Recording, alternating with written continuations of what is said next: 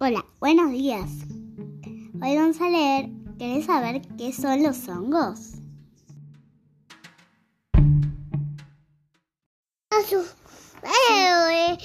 Si tienes el libro, agárralo. No, tirazo.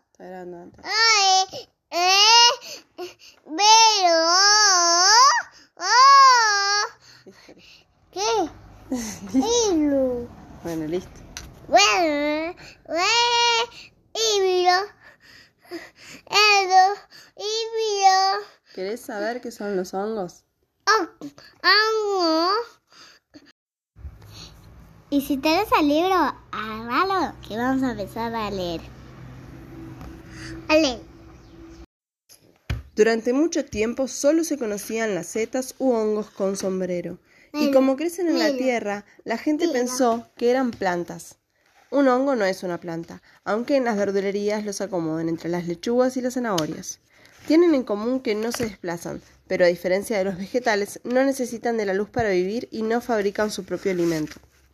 Cuando hablamos de hongos, hablamos de una gran variedad de seres vivos que forman el reino fungi. A este grupo pertenecen hongos de todos los tamaños, formas y colores. Algunos son tan pequeños que solo podemos verlos utilizando un microscopio. Otros son realmente enormes. Me encantan los hongos. Eh. Los hongos, al igual que todos los seres vivos, se encuentran formados por células. A pesar de que la mayoría de ellos están formados por muchas células, crecen a partir de una sola llamada espora. Mami.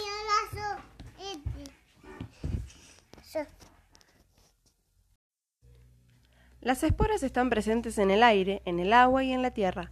Están con nosotros a toda hora, pero para que un hongo pueda originarse a partir de una espora es necesario que ésta se encuentre en el lugar adecuado, en donde haya alimento y agua para que el hongo pueda vivir.